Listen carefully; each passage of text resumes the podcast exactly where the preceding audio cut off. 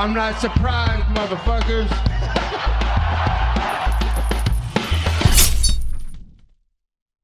Et bonjour à toutes et bonjour à tous. Nouvelle interview aujourd'hui dans le Guillotine Podcast avec un interview, euh, une interview vraiment particulière puisque c'est une personne que, que je connais.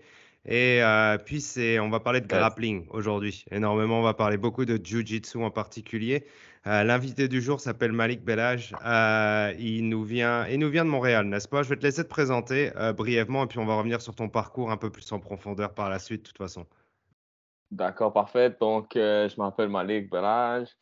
Euh, j'ai 26 ans. Je vis principalement à Austin, Texas et ici à Montréal, mais plus, la plupart de mon temps est passé à Austin, Texas.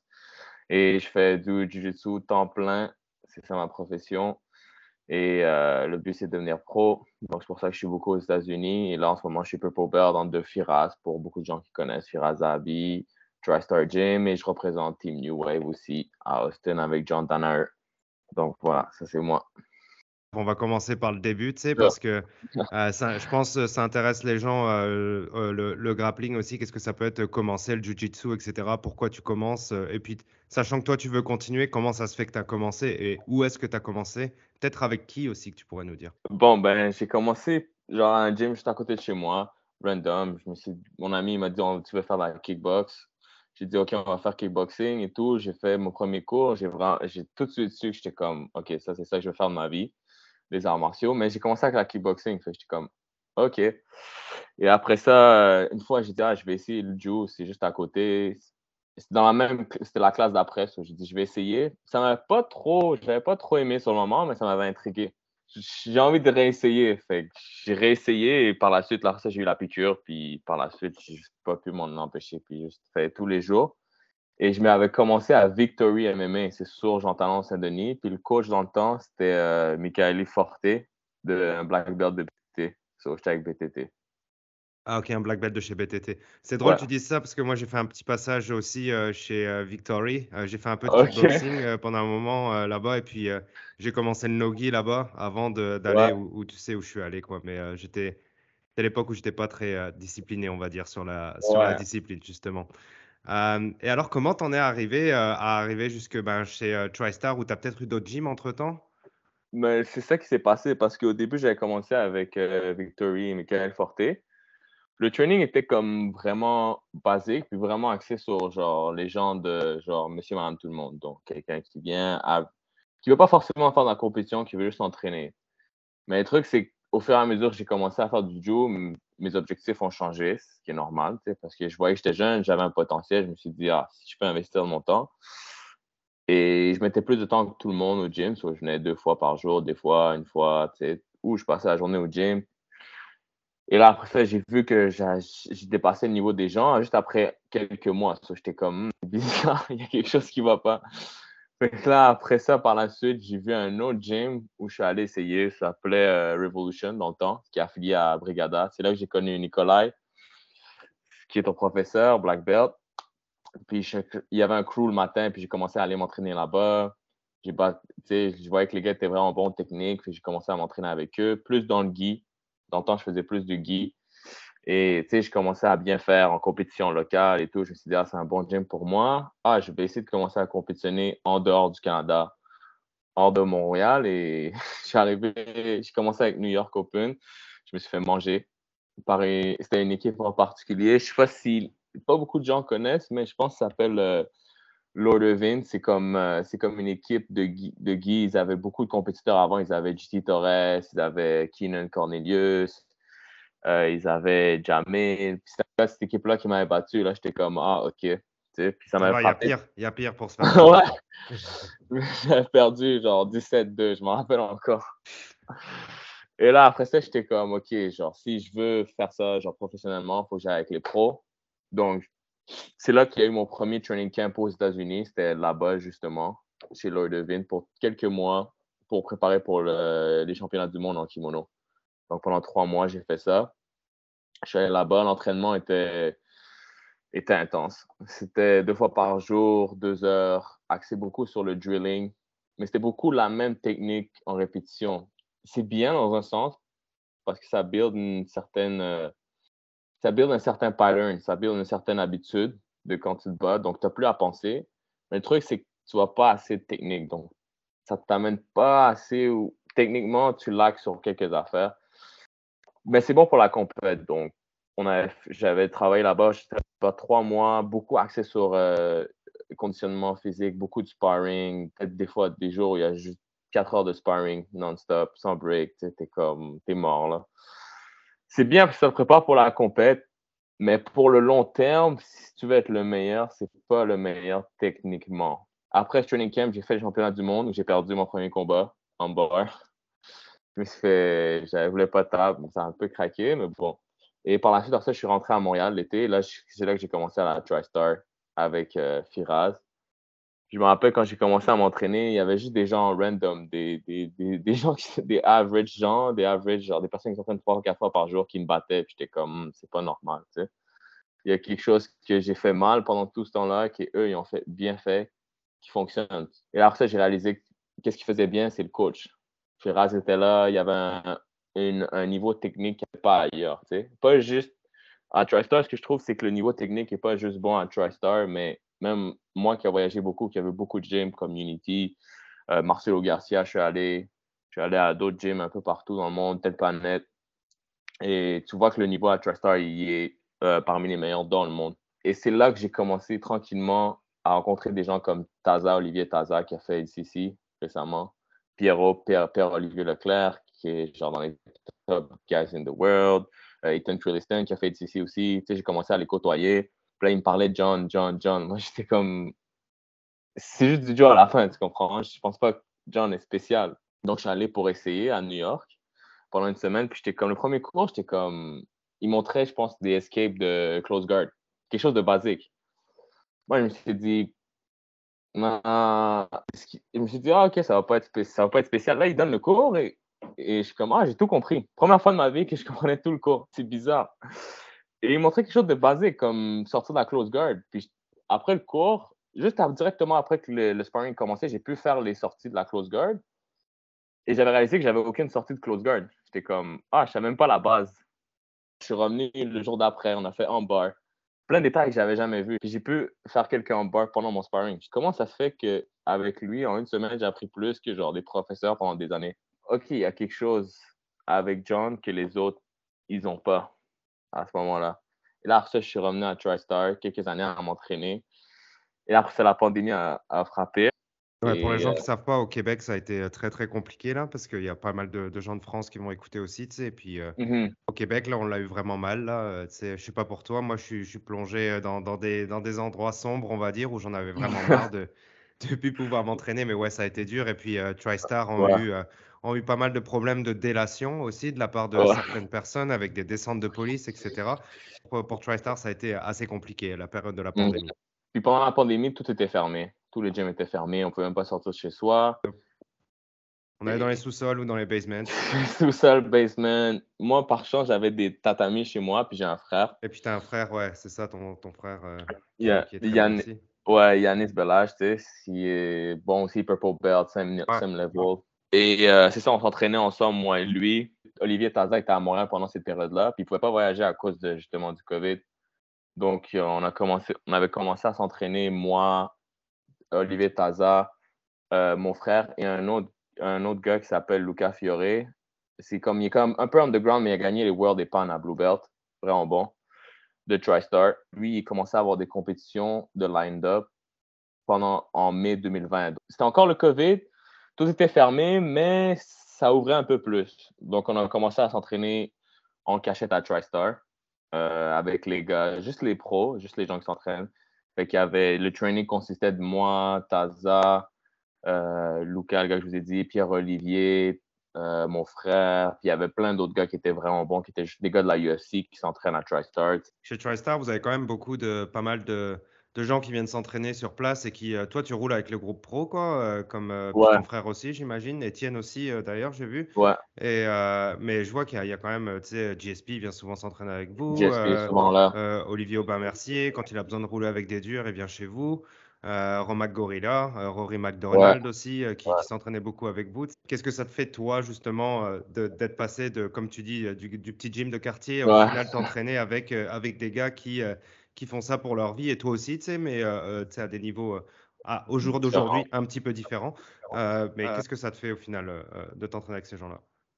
Mais ce qui m'a étonné le plus quand j'ai commencé à m'entraîner avec eux, c'est comment ils s'entraînaient moins que je le pensais. Et c'était plus axé pour la qualité que la quantité. Et c'est ça qui m'avait choqué le plus. J'étais comme. Je m'attendais à avoir, par exemple, George Saint-Pierre ou Rory McDonald ou euh, plein d'autres gars dans la UFC, genre Arnold, il est 9e en ce moment, fait le Ouais, ouais, Arnold Allen et tout ça. Qui Arnold Allen. Ouais, bien sûr. et tu t'attends à ce qu'ils s'entraînent toute la journée, tout le temps, mais en fait, c'est plus des entraînements spécifiques de qualité. Et l'entraînement est vraiment structuré pour une certaine façon pour que ça soit développé. C'est ça que j'étais comme, ah, ok, c'est ça la différence entre quelqu'un qui est bon, voire excellent, meilleur, et quelqu'un d'average. Tout est structuré de A à Z et c'est ça là que j'ai compris pourquoi ces gens-là évoluent plus vite que d'autres. C'est vraiment la structure d'un programme.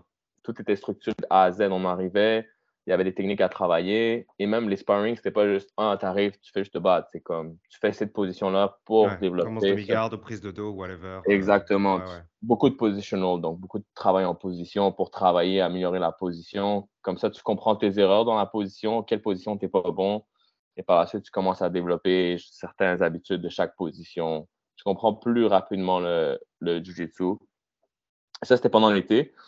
Et après ça, je me rappelle, il y avait Third Coast Grappling. Je ne sais pas si tu te rappelles, peut-être c'était à Houston. Le, le, owner, il me disait euh, Ah, tu veux faire, j'ai un blue belt, NCAA, double euh, All-American Champion Division Wrestler. Moi, j'étais comme OK, je vais prendre la chance parce que c'est la, ah, seule compétition. C'est la seule compétition qu'il y avait dans le temps. J'ai dit OK, ah. je vais prendre la chance. Et Taza, il, il, avait, il avait fait euh, Tyro dans cette compétition. donc, moi et Taza, on est allés euh, à Houston, au Texas pour compétitionner. Euh, moi, j'avais perdu mon match par point et Taza avait perdu aussi par point.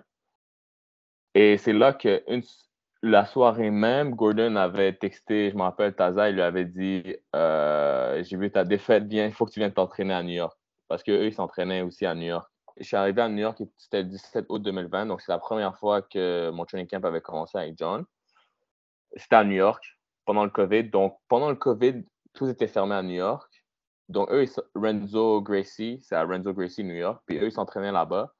Et le gym était fermé. Donc, il y avait juste les pros qui s'entraînaient. Puis par chance, Taza avait réussi à m'introduire à John et tous les autres gars pour me laisser m'entraîner. Moi, Taza, un autre gars qui vient de l'équipe s'appelle Félix, euh, qui a un gym maintenant, Kuzushi, et Luca Fiore. Euh, on avait réussi à rentrer, il nous a laissé nous entraîner, puis c'est là que l'entraînement a commencé. Puis il y avait juste les pros dans la salle, il y avait juste comme Nicky Rudd, euh, Gordon, Nicky Ryan, Craig Jones, Ethan, Damien Anderson, Gary, Gary Ouais, tu sais. Puis combat chez One aujourd'hui.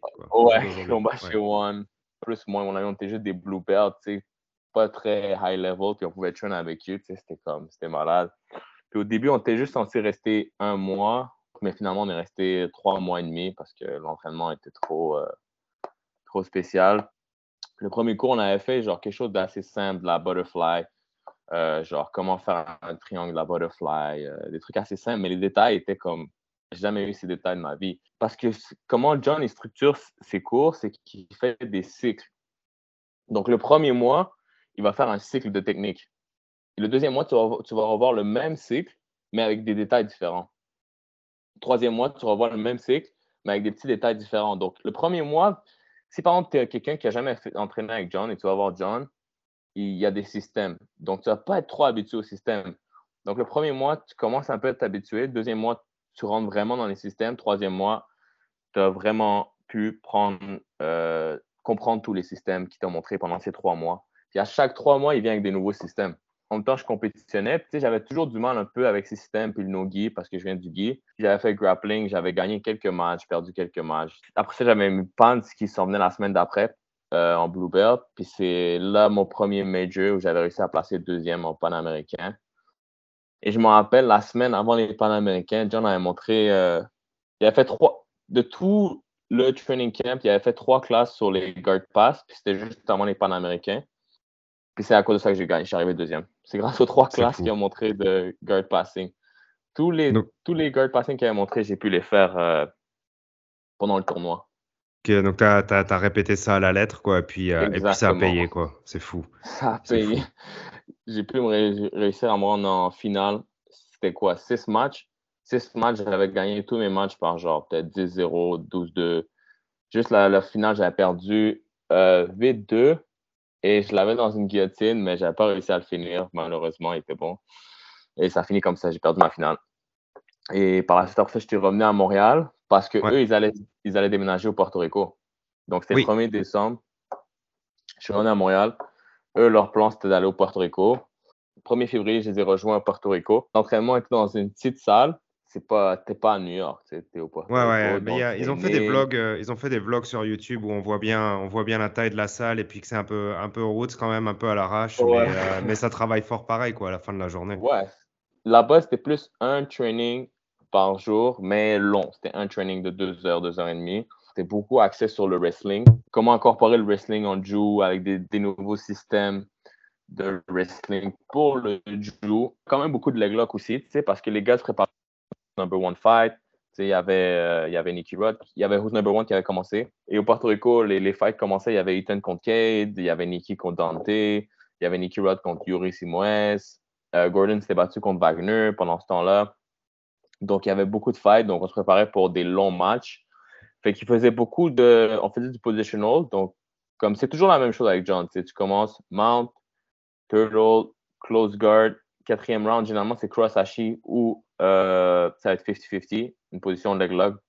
Des fois, ça va être on bar ou euh, back take. Et le cinquième round, généralement, c'est open guard. Des fois, sixième round, open guard.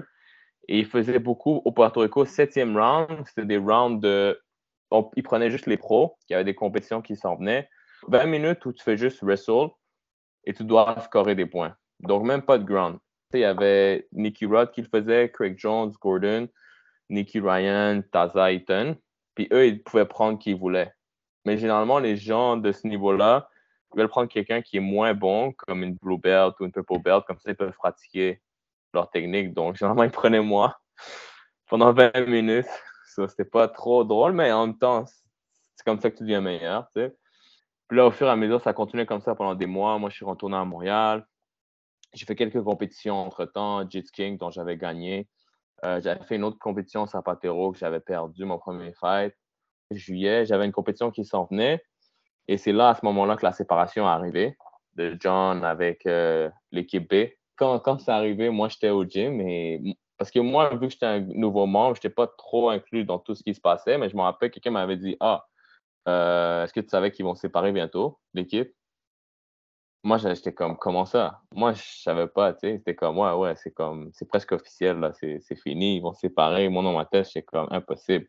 C'est comme la Dream Team se sépare. C'est comme tu as Craig Jones, Nicky Rod qui était là, Nicky Ryan, Ethan qui vont partir. Et c'est à ce moment-là que la séparation est arrivée. Donc, quand ils sont revenus, ils sont revenus au Puerto Rico, et maintenant, ils s'entraînaient, tous les, deux équipes étaient au Puerto Rico encore. Il y a une équipe qui s'entraînait le soir, l'autre équipe s'entraînait le jour. Ils n'avaient pas encore déménagé à Austin. Puis le jour, il y avait quoi? Il y avait John. Gary n'était pas là parce qu'il s'était blessé. Donc, il y avait John, Gordon qui était là, euh, sa copine, puis quelques, quelques gars, des gars du Puerto Rico qui étaient là, moi. On était peut-être 10 dans la, dans la salle, max. Puis c'est ça, fait qu'on s'entraînait, mais ça restait que le cours était toujours bien, très technique, mais on était à peine de gens. C'était plus la même énergie, c'est ça le truc, c'était comme, c'était un peu déprimant, mais il fallait, c'est comme ça, c'est toujours une séparation. Et moi, j'avais une grosse compète, puis malheureusement, je m'étais blessé à ce moment-là à mon genou, problème ménisque. Et là, j'ai dû partir à Montréal. Et DCC s'en venait, DCC Trial s'en venait. Moi, je ne m'étais pas inscrit, j'étais comme, ah, je suis blessé, je pense pas que je vais être capable de les faire et tout. Donc là, j'étais retour à Montréal, haute pas, septembre passe, je vais voir un médecin, il me dit que finalement c'est mon ministre, qui c'est rien de trop grave. Je peux juste faire un peu de rehab, puis je vais être bien. Puis là, en octobre, j'ai recommencé un peu à rouler. Donc, j'avais quoi, un mois d'entraînement. Puis trial, c'était le 7 novembre. Donc, j'avais repris un peu la forme. J'avais recommencé à m'entraîner, beaucoup de physio. Je m'étais inscrit, mais je n'avais pas payé encore. Et les, les, les trials, les, la registration était fermée, tout était fermé. Donc, j'étais comme, ah, c'est impossible que je le fasse. Mais là, après ça, à mon gym, euh, il y avait quelqu'un qui connaissait Tom DeBlas. Et genre, trois jours avant, il me dit Est-ce que tu veux faire les trials? Si je peux les faire, je vais les faire. Quel poids tu veux faire? Moi, à ce moment-là, je marchais à 185 livres. Et là, j'hésitais. Je dis soit je fais 88, qui est 195 livres à peu près, peut-être un peu plus, ou je fais 77 kilos, qui est 170 livres. Il restait trois jours. C'était samedi, ça, c'était jeudi qui m'a dit la nouvelle. J'ai dit, je vais faire 77. Et là, il me dit, OK, t'es inscrit. Il y a moi, mon frère et deux autres gars du gym, on est partis. Les douanes étaient fermées en plus. Les douanes euh, terrestres étaient encore fermées. On a quand même pris la chance. Ils nous ont laissé passer. Euh, il me restait. J'avais déjà commencé une diète depuis jeudi, mais j'avais deux jours. Donc, j'étais 182 livres. Et il fallait que je fasse 169 livres. Donc, c'est 12 livres. Mais Ouais. c'est beaucoup quand même. C'est quand même beaucoup. Qu'est-ce que tu as fait du coup? Tu as fait de la corde à sauter Tu as, fait, as fait quoi? Tu as fait que de la cardio ou tu as fait beaucoup de sauna? Qu'est-ce que tu as fait pour, euh, pour faire passer ça en, deux jours?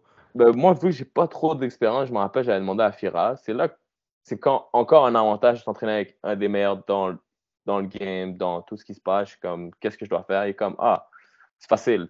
20 minutes de Ben Cell, Epsom Salt, et 20 minutes avec une couverture chauffante il m'a dit prends un thermomètre parce que comme ça, tu peux mesurer euh, la température du bain. Donc là, je suis comme OK. Puis il m'avait dit aussi quand tu vas commencer à couper, euh, continue à manger. On va dire moi, je devais me peser samedi matin à 6 h. Il m'a dit vendredi matin, tu vas, vendredi, tu vas manger toute la journée. Juste euh, de la protéine avec des légumes. Tu vas boire un peu d'eau. Pas trop de sel. Pas de sel. Donc j'ai dit OK. Donc j'ai fait ça. Déjà là, j'avais perdu du poids. J'étais 179, 178. Il me restait un, des livres à perdre, j'étais confiant. Et là, après ça, j'ai commencé à. Moi, je n'avais pas acheté de thermomètre. Donc là, j'arrive, je commence à faire le cell. C'est épuisant. Tu sais, je fais le cell, je fais un, round avec les serviettes chauffantes, un round, deux rounds, trois rounds. Là, il est déjà minuit. Moi, je me levais à 6 heures. Et là, il me restait 4 livres à perdre. J'étais 174. Mais je n'arrivais pas à dormir parce que j'étais tellement déshydraté. Là, je m'endors, genre pour 2 heures. Il est 2 heures du matin. Là, je continue les rounds. Là, j'arrive à, descendre à 172. Il reste comme deux heures. Il est 4 heures du matin. Il reste deux heures avant la pesée. En fait, je dis à mon frère, je suis comme, ah, dis au gars que je vais faire un. Je peux pas, je peux pas faire ça minutes. Je dis, avant de texter, je vais me peser. Là, je me pèse, je suis 171. Je suis comme, ah, deux livres. Je suis comme, vas-y. Continue le weight cut jusqu'à 6 heures du matin. Donc, j'ai passé toute la nuit à faire le weight cut. On arrive à la peser. J'étais peut-être 4 grammes trop lourd. Et là, après ça, mon frère me dit, oh, juste enlève tes boxeurs. Je suis comme, OK, je vais j'enlève mes boxeurs. Il manquait 2 grammes. Mais le gars, il voyait tellement que j'étais mort, il était comme, ah, OK, vas-y, vas-y. Il m'a laissé. On va dire, ça fait pile, quoi. Ouais, il était comme, juste, vas-y. Il voyait dans mon visage que, genre, j'étais fini, tu sais. Fait que là, après ça, je commençais à m'hydrater, tu sais, j'ai le temps. Le soir d'avant, il y avait les, le rule meeting, puis je voyais tout le monde, j'étais comme, yo, je suis comme, comment tu veux gagner, genre, quelque chose, genre, tu vois tout le monde, tu vois Tech Johnson, tu vois les Rotulo, tu vois William Tackett. Juste dans ma catégorie, on était 275, je pense. J'ai eu mon premier match, c'était contre un black belt. Euh, j'avais pulled guard, j'avais joué la close guard. Après j'ai réussi à me lever. Il y a eu un scramble d'une guillotine. J'ai réussi à escape. Ça a fini en 50-50. J'ai réussi à finir avec un heel hook en, je pense, une minute 12, deux minutes peut-être. Donc, j'étais vraiment content pour ça. Tu sais. Après ça, par la suite, j'ai eu mon deuxième match euh, contre un, je pense que c'était un brown belt. Euh, les six premières minutes, c'est pas passé grand-chose. On n'a pas eu de points en allant en overtime. Et en overtime, j'avais perdu. Il m'avait down et je pense qu'il m'avait mount. Donc, il y avait six points. Donc, il m'avait battu peut-être 6-0 et ça, ça a fini mon, mon cours aux Trials. Est-ce que c'est un cap, ces ADCC Trials, malgré le fait que tu as quand même gagné un combat, tu as perdu l'autre et tu n'es pas pu aller plus loin? Est-ce que est-ce que, c'est, ça, ça, est-ce que ça te fait passer à autre chose au niveau euh, de la compétition? Je trouvais que le niveau de certains, c'est ce qui était élevé. Comme ceux qui avaient gagné m'avaient beaucoup impressionné, comme John Carlo, qui a gagné cette année aussi. Euh, techniquement et tactiquement, j'étais comme moi. Ou les Rotolo, j'étais comme. Mais à part certaines personnes comme les Rotolo, Giancarlo, Takesh, j'étais comme. Le niveau n'est pas si loin j'ai pu voir, puis je m'entraîne beaucoup avec Pierre-Olivier Leclerc, puis j'étais comme, ah, ok, c'est qui est arrivé en quart de finale en passant contre William Taquette, qui avait eu un bon match très serré. C'est un bon match à voir en général. Pierre-Olivier Leclerc contre William Taquette, où il est arrivé en quart de finale contre lui, puis c'était vraiment un bon match. Il l'a mis, dans, il mis en bas, il a pu réussir à, avoir la soumission, mais il a réussi à escape. Puis après ça, William Taquette a gagné par la suite. Mais tu sais, par rapport à ce niveau-là, j'ai pu voir où est-ce que j'étais. Je me suis dit, ah, si je continue à m'entraîner jusqu'au West Coast Trials ou peut-être European Trials, parce que j'allais faire les European, j'ai des chances de gagner. Après ça, j'avais une autre compète, finisher. Après ça, je suis allé au Texas pour la première fois à Austin avec John. Puis c'est là que l'entraînement a commencé. Puis je me rappelle, il n'y avait pas tant de monde dans la salle encore. On était peut-être 10. Il y avait John Carlo, maintenant qui était avec eux. Il y avait Gordon qui était là, Gary, Olivier Taza, sais, l'équipe B est en pleine croissance. Ils font beaucoup de, vidéos sur YouTube. Ouais, leur gym est euh, super grand, il y a de la place aussi. Euh. super grand, ça a l'air beau. Fait que, tu sais, j'étais comme, ah, je sais pas, tu sais, même moi, je me suis remis en question. Je vais aller essayer de voir l'équipe B. Tu sais, en même temps, je vais leur parler parce que c'est quand même des anciens personnes avec qui je m'entraînais, tu sais. L'entraînement est bien et tout, mais ça reste, c'est pas John. Tu comprends? Dans ma tête, j'étais comme, c'est juste pas John. Et là, j'ai continué l'entraînement avec John. Il y avait un gars qui était là aussi, Luke Griffith. Il a fait ici cette année c'est une nouvelle star. En janvier, fin janvier, Nicolas Meregali est arrivé. Il y avait John Carlo, donc la salle commençait à se remplir peu à peu. Là, février, boum, je me blesse. Même blessure que j'avais au Puerto Rico, la même chose, mais j'arrive plus à marcher. Là, après ça, je fais des tests, je fais tout euh, aux États-Unis, je fais des IRM. Là, après ça, je vois que mon ménisque est déchiré à 80% Donc là, je pouvais même pas marcher, j'étais en béquille. Fait que là, j'étais comme, ah, j'ai une opération. Donc là, après ça, je suis rentré à Montréal, j'ai fait mon opération. Un mois de récupération. Tout de suite après, 21 avril, je suis, reparti à Austin. Et le camp d'entraînement pour être avait commencé euh, mi-juin, donc le 15 juin. Donc, de à 21 avril jusqu'au 1er septembre, j'étais à Austin avec eux pour le camp d'entraînement pour ADCC.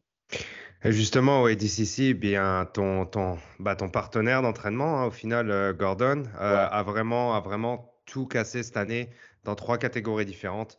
Euh, et puis surtout à gagner des combats, à gagner des médailles de façon assez ridicule sur des clés de talon sur 10 secondes, des choses comme ça. On a du mal à s'imaginer quand on est un petit peu plus connaisseur, quand on pratique ou quand on regarde un peu plus près, on a du mal à s'imaginer quelqu'un qui, qui est à son niveau. quoi. Euh, moi, j'ai vu souvent des, j'ai vu des matchs de Galvao là, même qui combat, il combat chez One, tu. Puis c'est, pour moi, c'est un monstre, tu euh, Galvao. Et puis la façon dont, Gordon Ryan a réussi à le finir, quoi, euh, a réussi à le finir avec un choke à une main, il me semble. c'est, c'est vraiment impressionnant. Et je me dis, genre, à, quoi bon, tu sais, de, d'essayer d'aller chercher Ryan? Est-ce que, est-ce qu'il est invincible? Est-ce que toi qui t'entraînes avec lui d'ailleurs aussi, est-ce que euh, est-ce qu'il a des faiblesses ou alors est-ce que tu le vois dominer comme il a pu dominer en 2022 Il a tout cassé, comme je te dis, il a vraiment genre écrasé la compétition. Euh, qu'est-ce que qu'est-ce que tu en penses de tout ça? Et comme je te le dis, comme je t'ai demandé, euh, toi qui, qui roule avec lui régulièrement, est-ce qu'il y a quelque chose à faire pour les autres ou c'est mort? Au Puerto Rico, on le voyait moins à cause justement de son problème de santé.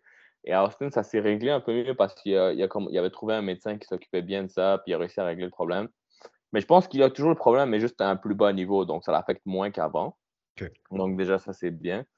Euh, qu'est-ce qui fait que Gordon est spécial et que je pense qu'il bat tout le monde? C'est premièrement, c'est qu'il y a John dans son corner. John est, est juste trop systématisé dans le Jew. Et le truc, c'est qu'il s'entraînait avec John depuis longtemps, donc il y, a déjà une avance sur les gens, sur les gens depuis des années. Donc dans chaque position, il comprend mieux le Jiu que tout le monde. Par exemple, avant, dans le temps, Galvao, par exemple, on va dire sa spécialité, c'était la lutte ou c'était euh, passer la garde. Gordon est meilleur que lui passage de garde et en lutte et tous les autres aspects du Jiu-Jitsu. Donc, les leg locks, euh, les back take, les back take finish, euh, tous ces aspects-là parce que c'est comme ça que John enseigne. Il t'apprend pas juste à être bon dans un certain aspect du Jiu, mais dans tout le Jiu en général. Et troisièmement, euh, il est vraiment intelligent parce que des fois, même quand il ne s'entraînait pas, il arrivait toujours avec des nouveaux systèmes, des nouvelles façons de passer la garde, de nouvelles techniques qu'il avait développées par lui-même. Il ne s'entraînait même pas, il venait comme Ah, euh, ça, c'est, je viens de développer ça, et boum, un nouveau système. D'où il vient chercher ça. Pendant le camp d'entraînement, il a montré un nouveau système pour passer la garde et il avait fait le même système sur Galvao pour passer la garde. Exactement qu'est-ce qu'il disait. Il continue d'évoluer au final. Ouais, il continue d'évoluer non-stop par lui-même et avec John en même temps, les deux ensemble. Si John ne serait pas là, il atteint quand même un bon niveau, mais pas le même niveau. Il n'aurait pas autant performé à IDCC, je pense. Parce que le truc, c'est que John, comme je dis, à chaque trois mois, il vient avec des nouveaux systèmes. Donc, par rapport à IDCC, il avait développé des nouveaux systèmes que les autres n'avaient pas. Donc, tu as comme une avance technologie sur le Jiu-Jitsu en étant avec John. Est-ce que tu crois que, que John euh, étudie, euh, regarde beaucoup de vidéos, regarde ce qui se passe dans le monde, ou alors est-ce que tu crois que genre il est tellement avancé et puis il est tellement en mode euh, genre master qu'à la fin de la journée il arrive à, à penser par lui-même à des nouveaux systèmes, ou alors est-ce qu'il est influencé par d'autres, même peut-être d'autres disciplines comme de la lutte par exemple? Personne ne travaille comme lui. Il n'y a personne comme lui qui travaille. Il donne 4 à 5 cours par jour, tous les jours, à l'année longue. Ah, tu veux dire au niveau de la charge du travail? Ouais, au niveau de la, charge quantité de travail, ok. Il n'y a personne qui l'égalise. Ça, c'est juste les cours qu'il donne. On parle, je ne parle même pas des, des studies qu'il fait après. Hmm. Donc, il passe la journée longue à enseigner, du matin jusqu'au soir. Jiu-Jitsu et des fois MMA pour Gary. Donc, 4-5 cours par jour, que ce soit professionnel et des gens average. Et en plus de ça, il étudie par lui-même. Donc, par jour, il doit faire peut-être 10 à 12 heures de Jiu. Juste en enseignement, en, question, en étudiant. Déjà, il fait 12 heures de Jiu. Et en plus de ça, c'était un professeur à l'université, donc il a compris comment enseigner. Et on sait qu'il est, qu'il est diplômé aussi, donc c'est clair qu'il y a, euh, il y a, quelque chose de plus. Ouais. Ça fait toute la différence parce que il sait comment enseigner à haut niveau pour des gens. Et c'est ça qui fait sa spécialité parce que il n'a jamais fait de la lutte de sa vie et il sait comment, il sait comment regarder. Il étudie beaucoup les lutteurs et sait comment regarder la lutte et l'enseigner d'une façon que quelqu'un qui n'a jamais lutté va savoir lutter. C'est qu'il sait décortiquer un sport qui est complexe très simplement pour tout le monde. Tu vois beaucoup de gens qui viennent de en dessous de John et commencent à réussir, comme John Carlo qui a gagné cette année aussi, 88. Puis je me rappelle, il n'y avait pas ce niveau-là quand il avait commencé à s'entraîner avec nous. Il était bon, mais il n'aurait jamais gagné d'ici. Merigali qui n'a jamais fait de Guy. Au début, moi, je m'entraînais avec lui quand il venait d'arriver. Et là, juste avant qu'il compétitionne, c'était pas la même personne. Tous les aspects de son jeu. On était au courant de la touche euh, John Denner, mais, euh, mais merci vraiment beaucoup pour nous détailler tout ça. C'est vraiment, euh, passionnant. je veux revenir un petit peu pour. on se rapproche de la fin et je voudrais me recentrer un petit peu sur toi et tes, objectifs pour la suite. Toi qui, me dis que tu fais du Jiu-Jitsu à, temps plein, qu'est-ce que ça représente pour toi sur le long terme, au final, de, de faire du sport, du Jiu-Jitsu à, à, temps plein et que ce soit ton métier? Est-ce qu'il y a plus de compétition qui s'en vient de ton côté? Euh, est-ce que, tu, gagnes ta vie euh, avec du Jiu-Jitsu? Et si oui, euh, de, quelle façon? Est-ce que tu peux nous en dire un petit peu plus sur objectif à, long terme, on va dire? Donc, pour le niveau compétition, en ce moment, j'en ai beaucoup qui sont en ligne. Donc, la semaine prochaine, j'ai les Panaméricains en Purple Belt. J'ai hâte de voir ce qui va se passer, mais je suis assez confiant que je vais faire les mêmes résultats, voire meilleurs. Donc, première place. Euh, par la suite, j'ai d'autres compétitions aux États-Unis, donc des super fights qui s'en viennent, euh, des, euh, des, événements à Austin. Par rapport à gagner ma vie, malheureusement, je ne gagne pas encore ma vie du Jiu. Je gagne une partie de ma vie. Je donne des privates, je fais des cours, et aussi j'essaie d'aligner des séminaires et j'ai un travail on the side, c'est sûr, pour payer le tout. C'est du grind. Oui, et puis ton frère aussi a l'air euh, très, euh, très à, fond dans le, dans le jeu aussi. Il a fait son premier séminaire euh, chez, dans, mon, dans mon gym, dans dojo chez, chez Brigada il n'y a pas longtemps. ça ça m'étonnerait vraiment pas que le, le tien, ou que ce soit, s'en vienne assez rapidement. J'ai eu la chance d'être en, en, dessous en tant qu'étudiant pour, pour quelques mois avec Malik. Pour, pour la suite, euh, euh, j'ai envie que tu nous présentes vite fait euh, tes activités sur, sur YouTube aussi, puisque tu as, une chaîne mm. où puis on, peut, on peut devoir rouler, on peut devoir montrer quelques techniques, etc. Et puis on peut devoir rouler encore une fois avec des, grosses, des grosses têtes, des gars qui sont vraiment très forts. je vais pas teaser, je vais pas gâcher, tout spoiler. je vais demander aux gens d'aller de, voir ta chaîne YouTube. Tu peux nous en parler un petit peu? Ouais, donc ma chaîne YouTube, c'est facile, c'est mon nom complet, Malik Belage. Dans la chaîne YouTube, j'essaie de poster beaucoup mes, mes compétitions et aussi des fois quand Flow Grappling vient pour filmer, ça me donne du footage. Donc j'ai des rounds avec genre quelques gars dans Puerto Rico, des célébrités, même à Roca. Donc j'essaie de poster ça régulièrement, euh, du footage de mon training et tout. J'aimerais bien aussi faire une vidéo avec Fira, j'ai jamais fait, jamais eu la chance. Mais c'est ça, j'essaie d'être actif aussi sur YouTube sur les réseaux sociaux un peu. Donc, si vous voulez aller voir ça, sur, euh, c'est juste, vous pouvez juste écrire mon nom, Malik Belage. Le lien sera en description, euh, t'inquiète pas. On va poster aussi ton Instagram où tu es pas mal euh, actif là-dessus. Si les gens veulent te suivre, c'est là, où tu annonces tes combats, c'est là où tu annonces tes combats, etc. Et puis, euh, moi, je trouve c'est super intéressant aussi de le suivre parce que vous voyez un petit peu c'est quoi la vie de quelqu'un qui s'entraîne à tous les jours avec, au final, dans les meilleurs gyms au monde, que tu sois à Montréal ou alors que tu sois à Austin, mmh comme tu l'as dit, euh, à Montréal, c'est quand même aussi euh, chez TriStar, c'est très, très, très technique. Et ça travaille avec, euh, avec beaucoup de volonté. Et puis à Austin, évidemment. Hein, mmh voilà, c'est si, c'est probablement the place to be si tu veux être le meilleur au, Jiu-Jitsu. Ben, merci beaucoup. C'était vraiment un plaisir de, de t'avoir, Malik. C'est super passionnant. moi, j'ai appris énormément sur, sur ton parcours aujourd'hui. Je vous invite encore une fois à aller visiter la chaîne YouTube de Malik et son Instagram. Les liens sont en description. Merci, hein, passe une bonne journée. Merci, ciao. At the end of the day, it is what it is.